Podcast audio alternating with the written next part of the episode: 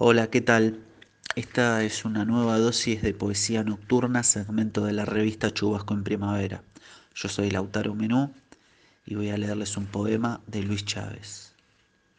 Mamá quería que yo fuera mujer y que no lloviera nueve meses al año y que papá la sacara a bailar de vez en cuando, pero pero era más probable amanecer un día con tetas o un cambio anómalo del clima antes de que don Luis la convidara un bolero. Hace varios años que mi madre dejó de soñar. Hoy aguarda la vejez como un último trámite. Esa mujer que muchas mañanas lavó y secó los pies que más tarde una sola vez bailaron con ella.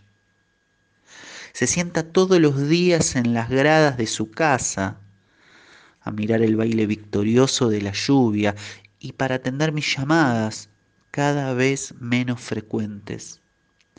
Ya ni siquiera puede levantarse por el peso de tanta música muerta en sus piernas.